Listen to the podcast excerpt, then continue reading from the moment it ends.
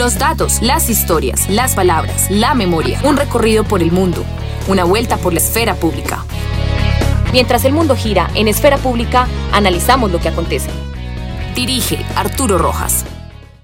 Bienvenidos a esta nueva misión de Esfera Pública. Estamos con invitadísimas muy especiales, eh, re especiales. Natalia, después te comentaré cuando tengamos otro espacio cómo, la, cómo conocí a Shirley y ahora pues a Jimena. Es muy interesante eh, lo que ellas hacen y me parece, me apasiona muchísimo también eh, el trabajo que están haciendo. Ellas son periodistas y voy a decirlo así porque Shirley me dijo anteriormente cuando estaba preparando la entrevista que era divulgadora científica. Ya después nos van a decir cuál es la diferencia entre una y la otra. Eh, Jimena Serrano, bienvenida, periodista científica, presidente de, la Asociación Colombiana de Periodismo y Comunicación de, Ciencia, consultora, investigadora, con maestría en comunicación social de la investigación científica, ha trabajado en proyectos de entidades como la UNESCO, el Ministerio de Ciencias, el Parque Nacional Natural Chingaza. Eh, ha trabajado en medios de comunicación, en noticieros de, radio, con Todelar, con la Agencia Universitaria de Ciencia y Tecnología, mejor dicho, la hoja de vida ya es extensa y no puedo decir mucho más porque si no se nos sacan los 30 minutos que tenemos acá. Y Shirley, me parece la línea, pero ya volverá. Shirley eh, es bióloga y divulgadora de, de ciencia y se ha dedicado en los últimos siete años de su vida profesional a la comunicación como periodista, eh, estratega digital y editora. También eh, ha liderado equipos y proyectos editoriales. Estamos hablando de ti, de Cherner. En el perdón, perdón. Tranquilo. Eh, contenidos gráficos, escritos, sonoros en plataformas digitales y ha asesorado también digitalmente otros productos como la película Monos. Eso es muy interesante también. De pronto después tendremos una ocasión de hablar sobre esa película. Coordinadora de comunicaciones para la región andina de la Asociación de Biotecnología Vegetal Agrícola Agrobio. Sí, me, me toca. Aquí tengo la ayuda, Natalia, porque todo eso no me lo aprendo tan fácil. Bueno, bienvenida, Natalia. No, muchísimas gracias a Jimena y a Shirley. Eh, pues claramente se nos va otro podcast mencionando toda su experiencia, todo lo que hacen, porque son unas mujeres preparadísimas y que bueno, pues vamos a estar hablando efectivamente de la ciencia y cómo tiene que ver la ciencia, pues como la comunicación, cómo se lo divulgamos a la gente para que entienda algunos conceptos o temas que no son tan fáciles a veces de, de entender y pues bueno, nos van a estar acompañando el día de hoy en Esfera Pública. Natalia, una joven periodista y yo ya un poquito mayorcito, no mucho, pero un poquito mayorcito. Eh, tenemos una inquietud cuando estábamos preparando esta entrevista. Bueno, ¿de dónde nace ese interés por la ciencia y especialmente por el periodismo científico, Jimena? Uy, esto sí que es una historia larga. Esto también nos daría para otro podcast. bueno, yo les cuento, les hago un súper resumen. Pues yo la verdad es que desde que estaba en la universidad, eh, yo entré a trabajar en un periódico en Cali, yo soy de Cali, y es un periódico que eh, yo creo que estaba por ahí en sexto semestre, no sé, tal vez antes, y entré a hacer unas prácticas al periódico y ahí me quedé y entonces me adjudicaron una sección completa de ocho páginas semanales sobre ciencia, tecnología, salud, moda, cocina, de todo. Entonces, eso me llevó a interesarme muchísimo en el tema. Inicialmente empecé abordando muchísimos temas de medio ambiente. Yo cubría, era corresponsal de guerra y cubría eh, toda la costa pacífica eh, con la Armada Nacional, entonces, eh, pues para mí eso era fantástico. Y después conocí otros, un científico, el cual soy mi esposo, entonces, por lo tanto, hice un broche ahí perfecto.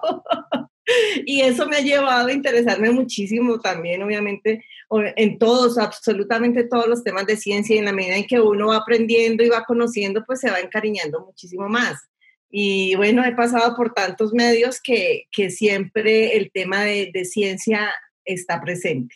O sea, que alguna fórmula química o quién sabe qué fórmula hubo ahí para, para el conquiste de tu esposa. Eh, Shirley, Shirley, Shirley, Shirley Montagu. Shirley, siempre me equivoco, pero cuando estábamos también hablando em, fuera de, este, de este medio, eh, tú me decías, yo soy divulgadora de la ciencia, no periodista científica. ¿Cuál es la diferencia que hay ahí? Bueno, esa, esa es una línea, como una línea delgada, em, pero siempre es válido hacerla. bueno, el periodista creo que su principal motivación es buscar una noticia en torno a un tema. Buscar una noticia hacer, o hacer un reportaje es buscar algo que contar. Eh, ese no es mi caso. Yo no estoy en constante mm, búsqueda de qué noticia voy a sacar. Yo cojo información científica que ya está y la pongo en diferentes canales. Mi reto cuál es? Hacer toda la traducción. Los periodistas científicos también hacen mucho de eso, pero pues yo en mi ejercicio no genero noticia como tal, yo no, no estoy haciendo las entrevistas, ¿sí? A veces tengo oportunidad de hacer eso cuando colaboro para Genetic Literacy Project, eh, pero en mi día a día de trabajo yo estoy es mandando la información científica compleja a diferentes audiencias que van desde las especializadas como la academia hasta otras no tan especializadas como, em, no sé, por ejemplo, unos agricultores, ¿sí? Entonces, eh, mi reto siempre es tratar de traducir toda esa información para todos ellos, todos en diferentes, em, en diferentes niveles de complejidad, eh, y en eso me rompo la cabeza todos los días. O sea que, este es como un filtro, eh, Jimena, también para los periodistas, es decir, para poder entender los periodistas a veces esa literatura o, e, esa terminología de los científicos. Un elemento diferenciador entre un periodista y un divulgador científico es que el periodista tiene la base, eh, su, base profesional es periodismo. El divulgador es una persona como Shirley, que son de otras carreras y tienen afinidad por la divulgación de la ciencia. Entonces, eh, son científicos, son, son cualquier persona que tenga ese, ese gusto por divulgar la ciencia y que lo sepa hacer. Entonces, los periodistas siempre, eh, eh, el, periodismo científico lo que hace es coger toda esa información, por ejemplo, que, que genera Shirley, y, meterla en un lenguaje más periodístico de medios de comunicación. Y cuando se manda por medios de comunicación o se masifica así, entonces estamos hablando de periodismo científico. Y obviamente, eh, en este momento, el, periodismo científico para los periodistas es un reto, porque, porque hay que aprender de eso que hace Shirley, de cómo entender cuando un divulgador científico que está en el mundo de la ciencia entiende y, domina su tema, pero adicional a eso, domina las técnicas de la comunicación de la ciencia. Entonces, pues está, está, está digiriendo ese conocimiento duro y, lo está llevando a, un público más, más sencillo, a un público que lo pueda entender. Entonces, es fundamental que los periodistas que tienen esa habilidad de, conocer cómo se maneja, cómo se, elabora una, información, cuando domina también esos conceptos de la ciencia, de cómo, de cómo entenderlos, de cómo traducirlos, más que traducirlos, de cómo interpretarlos, entonces ahí es donde nosotros estamos haciendo bien la tarea. Y ahí en ese espacio eh, digamos, eh, Shirley, que está inmersa en todo este mundo científico, como decía Jimena, pues, o sea, como viendo a sus compañeros o a, lo largo de, del, del tiempo que han desarrollado este espacio científico en sus vidas, creen que los científicos en verdad saben cómo contar la ciencia y los resultados de investigaciones, es decir, a veces eh, pues obviamente el tema de la ciencia tiene cosas magníficas, pero que son a, veces complejas de entender. ¿creen que hace de pronto falta ahí un poquito de, de saber divulgar todos esos resultados? Por supuesto, claro que sí. Eh, y eso tiene también una razón muy básica y es que cuando uno estudia ciencias, nadie le enseña esas cosas. ¿sí? Yo estudié biología y a mí jamás me enseñaron cómo, cómo comunicar de manera sencilla el conocimiento. O sea, a mí me enseñaban era a redactar artículos científicos en español y en inglés. Eso sí hacía parte del ejercicio y era algo continuo pero jamás me dijeron, venga, usted, esto está muy enredado, tiene que aprender a decirlo mejor, más fácil, nunca, jamás. Entonces, pues em, muchos, muchas personas que están en la academia hacen el salto a ser divulgadores porque em, encuentran una facilidad, tienen una facilidad innata para comunicarse, ven la necesidad, ¿sí? Y, mm, y se lanzan y sobre el camino van aprendiendo un montón y se hacen excelentes divulgadores. Hay muchísimos casos. Cada vez son más, gracias también a las redes sociales como Instagram o Twitter. Eh, ya es más fácil que ellos tengan un canal donde construir también marca personal a través de compartir el conocimiento científico. Pero eso es un skill que se aprende sobre la marcha. Eh, dentro de pues, uno de los ejercicios de, mi trabajo es precisamente darles esas herramientas. Entonces, em, yo les doy a ellos tips de cómo comunicarse. Eh, antes de la pandemia, pues también les, les dicté una charla en el CIAT eh, sobre cómo em, tratar de pelear contra la desinformación y la importancia de que se convirtieran en divulgadores. También les hacemos talleres de voceros en donde les damos también herramientas para que ellos vayan aprendiendo cada vez más a comunicarse de manera más efectiva y hay casos de éxito. Hace a veces como que a mí me pasó eh, en, mis posgrados. Eh, en uno de ellos, eh, yo soy, tengo una maestría en historia y me decía la, la, directora de la maestría, es que escribe como periodista, escriba como historiador. Entonces yo, yo, le decía, no es que yo no quiero ser eh, historiador, yo quiero ser periodista que se apoya en la historia para hacer periodismo. Era un argumento para defenderme de ella, si quería hacer historia. Pero ella me decía algo, es que usted tiene que escribir para un nicho. Y yo creo que ahí está un, problema a los científicos, y es que no, eh, a los que hacen ciencia, Jimena les han enseñado a que tienen que escribir de determinada manera, que la única forma de validar su conocimiento es a través de los artículos científicos. Y hoy nos estamos dando cuenta con este virus que la comunidad en general, los, el ciudadano común y corriente necesita saber más de ciencia. Totalmente. Mira que la, ciencia y el periodismo científico es transversal a, a, todas las áreas del conocimiento, absolutamente a todas. Tú en tu maestría de historia tienes eh, una, un conocimiento con una base científica.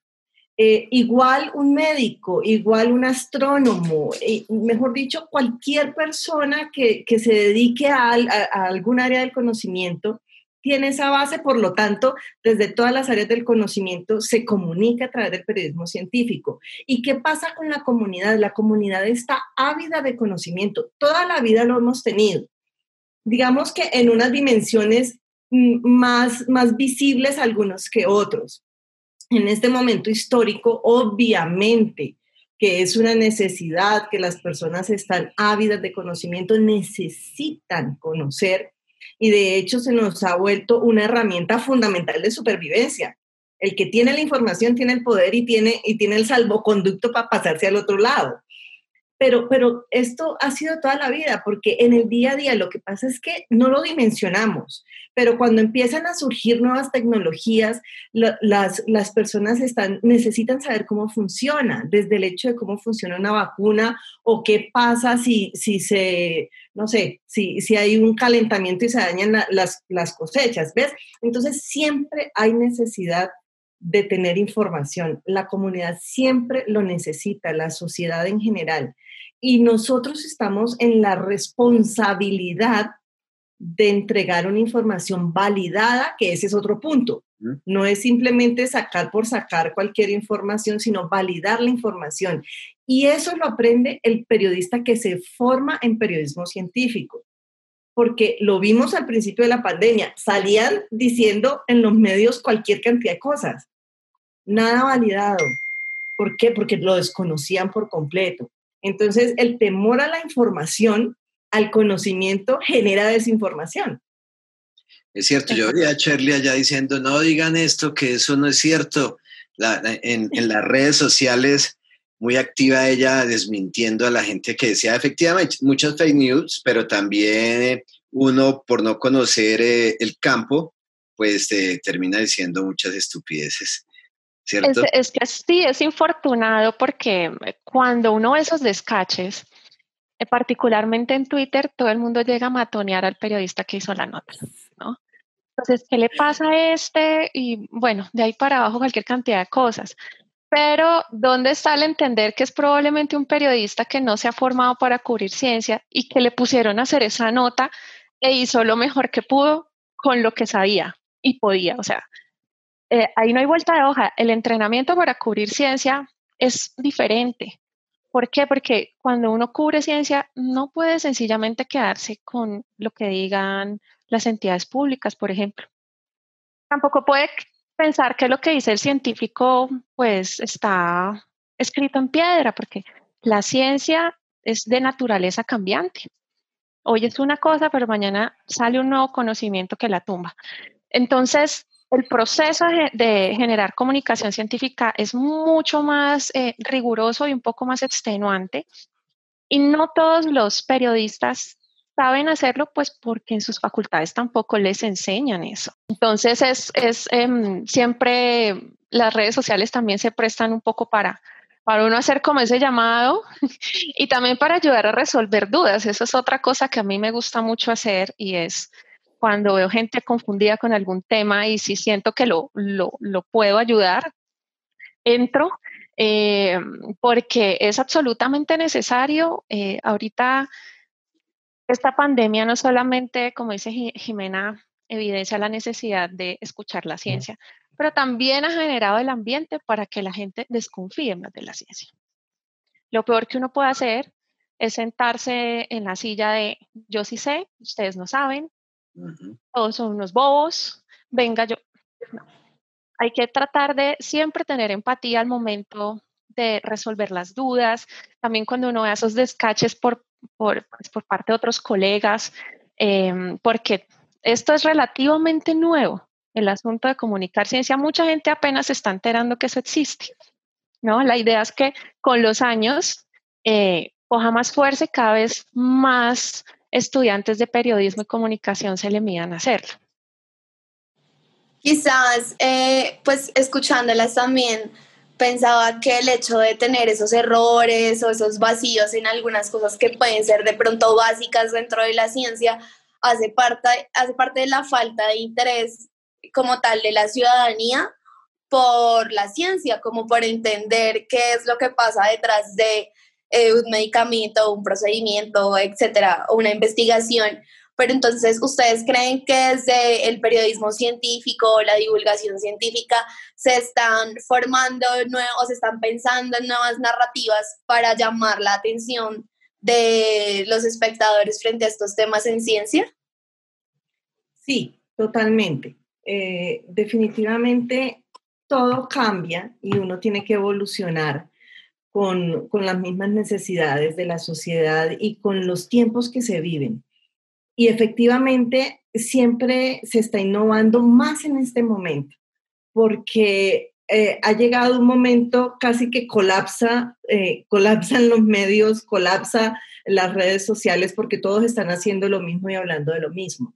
Entonces, esas nuevas narrativas son importantísimas, son fundamentales a la hora no solamente de, atraer un público, sino de lograr que se, que se, que se llegue con el mensaje, que, se apropien de ese conocimiento. Hay que tener en cuenta que esta generación que viene haciendo ciencia, eh, pues hay un relevo generacional también. Entonces nosotros no podemos comparar una generación Manuel Elkin Patarroyo, que lo acabamos de ver, No podemos ver eh, o comparar esa generación de científicos con esta nueva generación que viene generando conocimiento. Pero estos están generando conocimiento abiertos a una sociedad de consumo, abiertos a una necesidad también de conocimiento por parte de la, de la sociedad. Entonces están generando estas, estas nuevas narrativas y vemos de todo.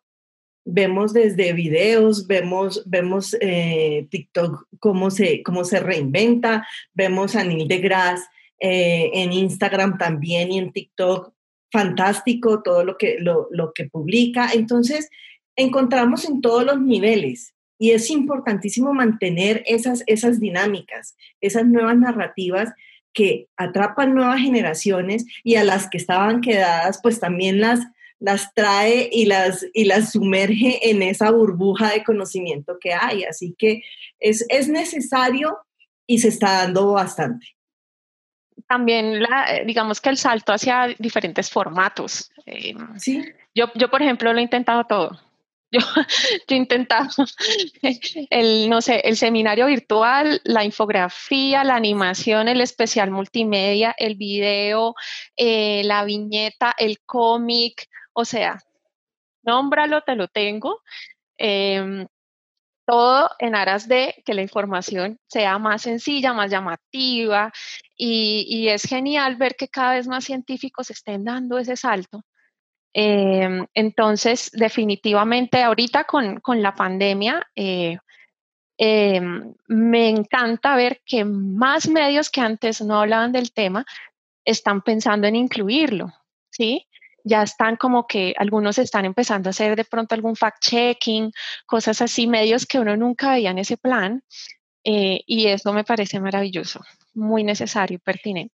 Eso estaba pensando. sigue, Jimena, sigue. que sabes que hay, hay, un punto bien importante y es que justamente eh, sí hay la necesidad, pero nosotros también tenemos que tener en cuenta que los medios de comunicación tienen que acoger esa necesidad, porque es que los medios de comunicación saben, saben que se necesita un periodista especializado en cubrir temas de ciencia, pero no los están contratando, por el contrario, están sacando periodistas. Y, y eso nos genera un hoyo gigante porque perdemos ese espacio, perdemos esa gran oportunidad. Y, y, bueno, y entonces, si no lo hay formado, digamos que hay periodistas científicos muy buenos, haciendo muy buenos trabajos que deberían estar en los medios de comunicación. Pero entonces, que los medios también formen a los que tienen adentro o que el mismo periodista haga conciencia de que formarse en periodismo científico es un plus, porque donde esté puede cubrir con otro ángulo de la información. Yo alguna vez cubrí los reinados de belleza y, le metía temas de ciencia, eh, no sé, cualquier, la moda. Y otro punto importantísimo, y es que gracias ahora a la pandemia y a la virtualidad, dentro de estas nuevas narrativas que se están generando y nuevos recursos, por ejemplo, hay una apertura inmensa al, trabajo colaborativo transfronterizo. Nosotros acabamos de hacer unos trabajos fantásticos y es que ya no tenemos la barrera, ya no tenemos la limitante.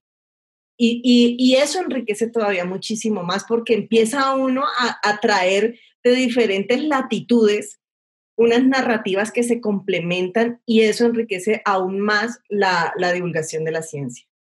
E, eso iba a decir precisamente, eh, y es si los, si los medios, digamos, tenían un interés, y parece que, que falta todavía mucha más, eh, es decir, saben que hay una necesidad, pero no están muy ávidos por, por cubrir esa necesidad, ¿cierto? Entonces hay que generar nuevos canales para, para, poder hacerlo. El problema es que generar nuevos canales pues significa construir toda una audiencia para que le llegue y eso es, es un tema muy lento. Entonces es una encrucijada, yo creería, ¿cierto? De alguna manera es una encrucijada. No tenemos el músculo financiero para hacer un gran medio rápidamente y en temas como este en el que estamos viviendo en pandemia, pues se nos vuelve un, un problema. Yo tenía un amigo que me, tengo un amigo que me dice ahora con el COVID, pero ayer dijeron tal cosa, ayer dijeron que no la mascarilla no así, que así de otra manera.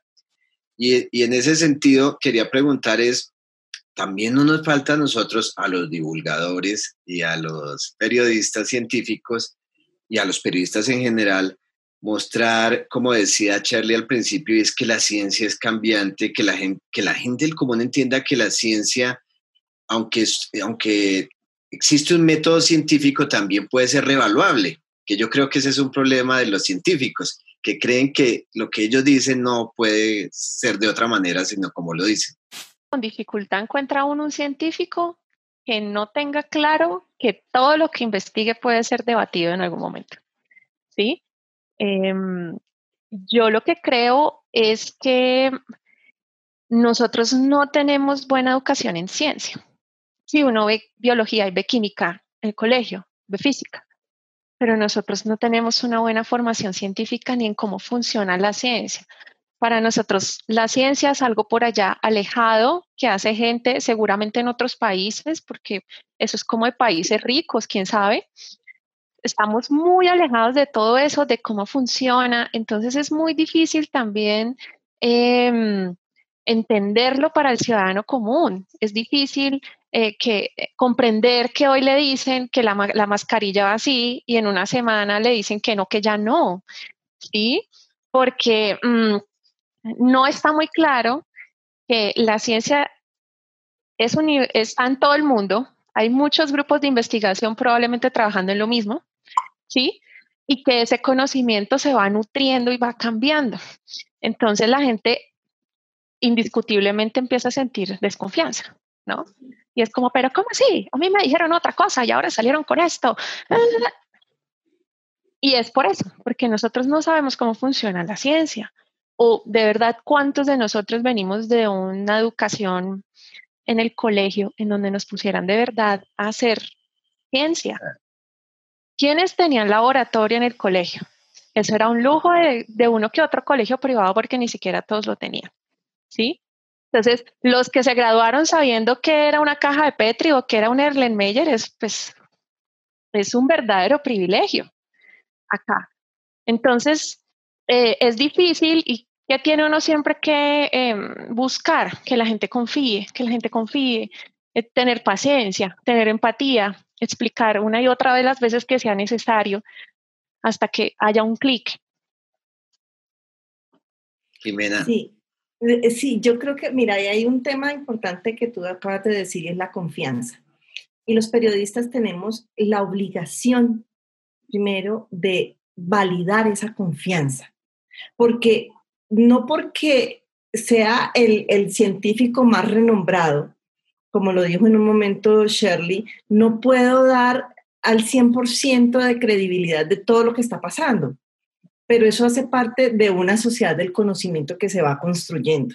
Y, y sí, tenemos la necesidad, como decía Arturo ahora, eh, los periodistas, ¿qué hacemos en este, en este papel? Y es transmitir que hay una incertidumbre, y hay una incertidumbre permanente, constante. Entonces, nos perdimos, nos hemos perdido gran parte de la oportunidad, digamos acá, en estas latitudes, tal vez en, otros países no, pero nosotros con la pandemia, con el, con el COVID, vivimos, vimos cómo se hacía la ciencia en vivo, al día a día. Es, era, era, era increíble, esto era, esto era una radiografía diaria de cómo estaba funcionando la ciencia.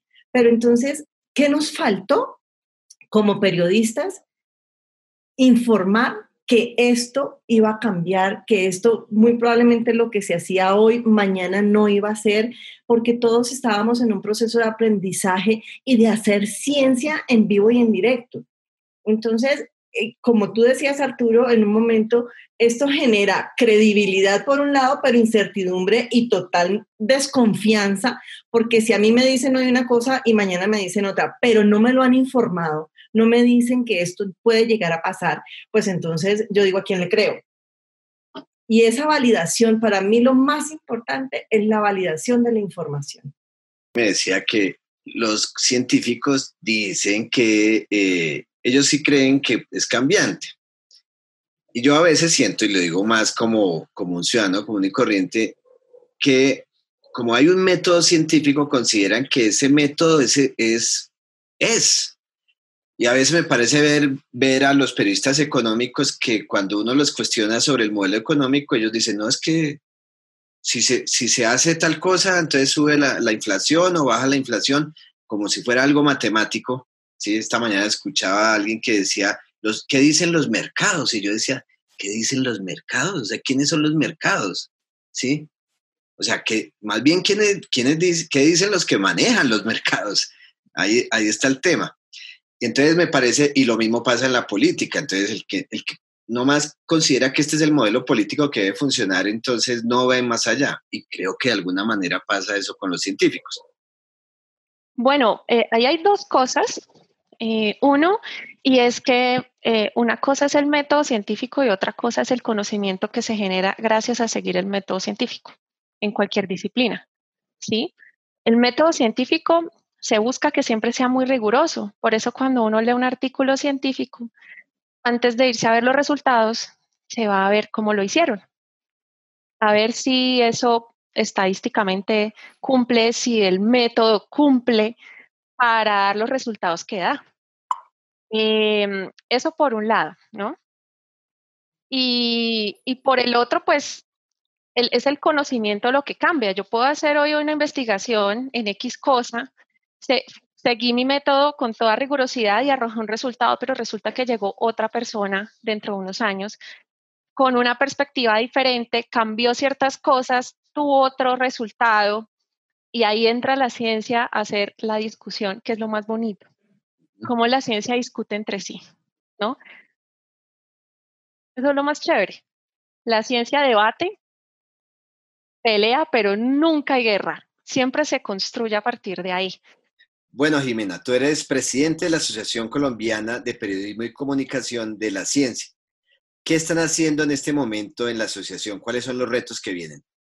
Tenemos el encuentro latinoamericano, tenemos el encuentro latinoamericano nuestro y el próximo año se va a realizar la Conferencia Mundial de Periodistas Científicos en Colombia. Esa postulamos hace dos años, nos lo ganamos y el próximo año se va a realizar aquí en Colombia, que jamás se ha hecho para el sur global, lo cual quiere decir que el periodismo científico y la comunicación de ciencia de Latinoamérica empieza a estar en la agenda y en la, y en la, y en la, y en la vista de los periodistas y de las asociaciones internacionales.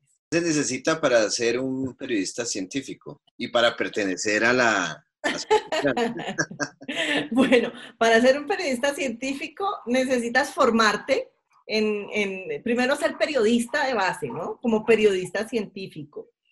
Eh, formarte en, nosotros dictamos cualquier cantidad de talleres, en, estos, en este momento estoy construyendo uno sobre la validación de la información científica, porque, porque sí, se habla mucho de validar la información, el fact-checking, Colombia Check y todo lo que tú quieras, pero es que una cosa es el común y otra cosa es validar información de ciencia.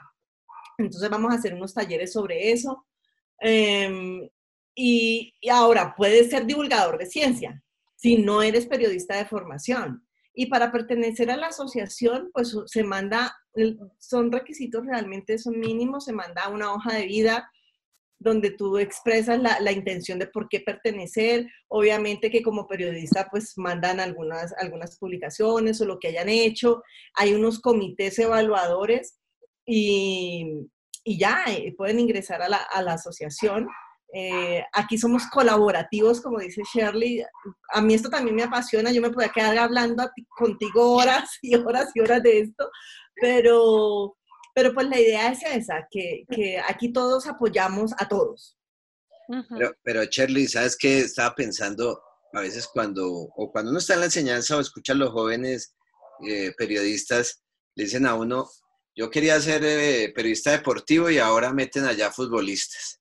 Y entonces resulta que aquí escucho que quiero ser periodista científico y entra eh, una bióloga o un ingeniero de sistemas, o, o, si me dan paso a mí entra un historiador y el periodista, no, van a decir eso, no creas.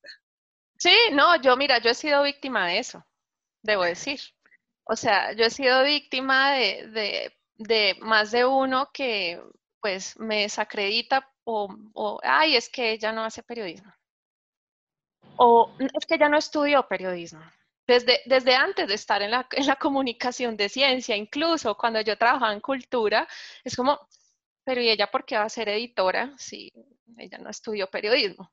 ¿No? Eh, ahora entonces, no solo eso, sino también, no, eh, ella no, porque es que ella, ella trabaja con industria. Entonces eh, me afectaba un poco, pero ya como que entendí que siempre, siempre va a haber algo así, siempre va a haber alguien que te haga un comentario desobligante y, y ya, o sea, digamos que uno aprende a sacar callo y seguir adelante, como diría. Eh, Shirley Jimena, ¿cómo, ¿cómo estamos en términos de ciencia en Colombia? Teniendo en cuenta, pues, nuestras características, pero a nivel latinoamericano, ya no desde el periodismo y desde la divulgación, sino desde la mirada de ustedes, ¿cómo estamos en temas de ciencia? Mm, qué pregunta tan espinosa. Total. tan espinosa tan, escasa.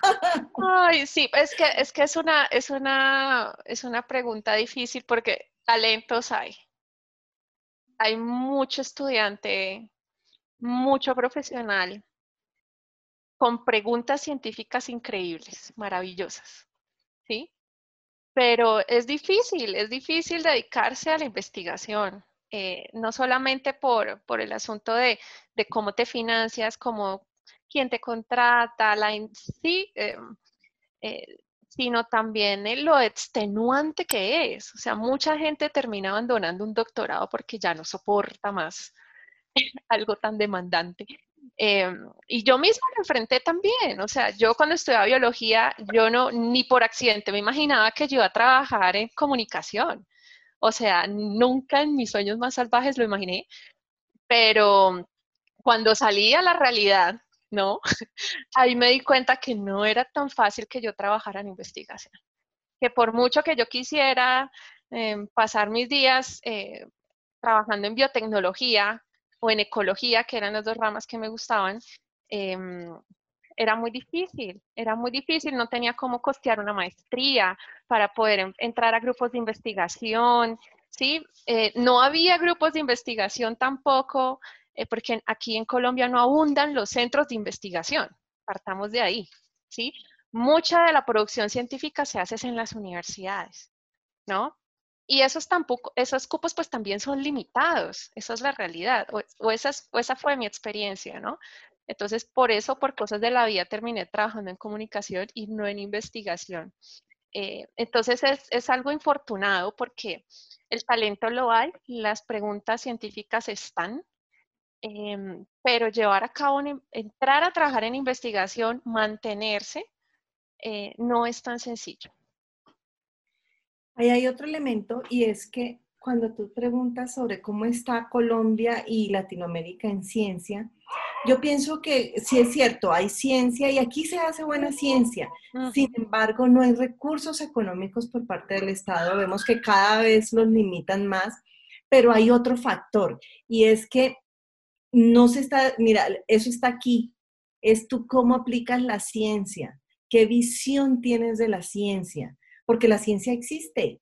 Las ciencias básicas son las mismas. Ahora, ¿cómo la aplicas? ¿Cómo la vas, cómo la vas a utilizar o cómo la vas a proyectar? Eso es otro cuento, que son las preguntas de investigación y los planteamientos de investigación. Y eso marca la diferencia en los desarrollos de los países y en en el impacto mismo de la ciencia. Y eso realmente está aquí. Cuando, cuando se cambia el chip cuando le empieza uno a dar otra utilidad a la ciencia, entonces toma otras dimensiones y se hacen muchísimos trabajos de investigación que son todavía de mayor impacto. Y creo que eso también falta muchísimo. Cuando tú hablabas ahora del tema de paz, cantidad de investigaciones se hacen en torno al, a los procesos de paz, a, cómo, cómo, se impactan desde los niños, desde los jóvenes, desde los niños de la guerra. Yo acabo de hacer un artículo bellísimo sobre los niños de la guerra y cómo esto los ha impactado y cómo el Estado está tomando unas, unas, em, unas acciones, o si las toma o no las toma, pero realmente es un tema social, fíjate. Y es realmente cómo la proyecta, cómo se proyecta esa investigación y se hace buena ciencia. Se hace buena ciencia, falta aplicarla más y más recursos. Sí. Pero nos queda también ya poco tiempo, pero quisiera eh, retomar algo que le gustó a Shirley al principio y creo que a ti también, Jimena, que es el tema de género. Y es eh, en esta área, eh, y teniendo aquí, bueno, a tres mujeres, pero a dos invitadas, ¿es, ¿es, impresión mía o si hay una supremacía de las mujeres en, en la divulgación y en, la, y en el periodismo científico? Porque yo conozco a Lisbeth Fogg desde hace bastantes años y, lo que he visto es que las mujeres es las, la, que le han metido duro a este tema. Han sido las abanderadas, tomaron la posta. Y hay mujeres científicas duras. Por ejemplo, hay, una, hay un grupo de astrofísicas que están haciendo, se llama 8M, em, y tienen las redes inundadas y están abanderadas con la divulgación de la ciencia.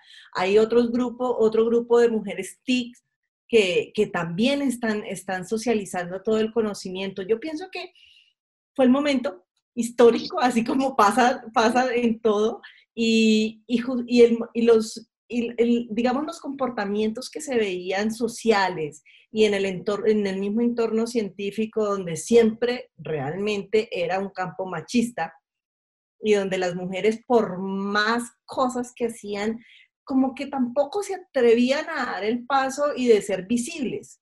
Entonces, ¿qué pasa en ese momento? Pues que son visibles y, y hay que hacer la ciencia visible y ellas, tienen, y ellas son visibles con la ciencia que están haciendo.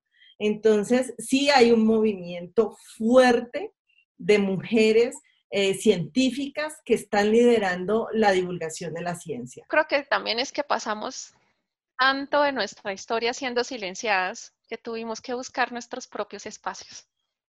Entonces, por eso uno ve tantas iniciativas de divulgación que no, ay, bueno, no tengo un portal, pero lo hago en Twitter.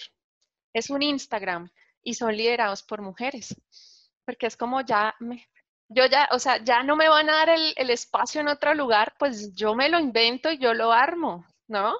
Entonces eso es algo también muy emocionante de ver. Yo me río mucho porque en el medio en el que yo estoy, yo digo que eso es un matriarcado. Casi que todas, todas, todas son mujeres, eh, desde las que están en cargos importantes en industria hasta las colegas mías que están trabajando también en divulgación en otros países. Bueno, se nos acabó el tiempo, infortunadamente, pero, pero ha sido una conversación muy, muy chévere, muy agradable. Eh, muchas gracias, Jimena, y muchas gracias, Shirley, por haber estado en este espacio. Encantada de la vida, me encantó hablar con ustedes, me encantó abordar todos estos temas.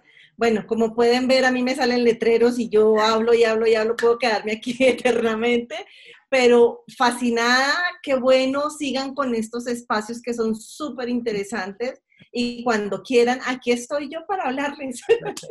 Sí, igual, muchísimas gracias por la, por la invitación. Jimé y yo somos súper parlanchinas. Ustedes vieron las reuniones nuestras. Entonces, felices de estar acá y, y a la orden de verdad para lo que necesiten. Bueno, y nos vamos, se nos acabó el tiempo. Chao, chao. No, no voy a decir nada más porque se acabó el tiempo. Chao. Esfera Pública. 180 grados de información y 180 grados de análisis. Mientras el mundo gira, en Esfera Pública analizamos lo que acontece.